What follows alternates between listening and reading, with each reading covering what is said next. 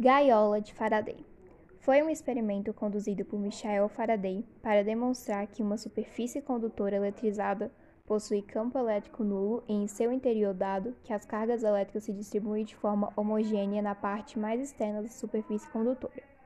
Como funciona?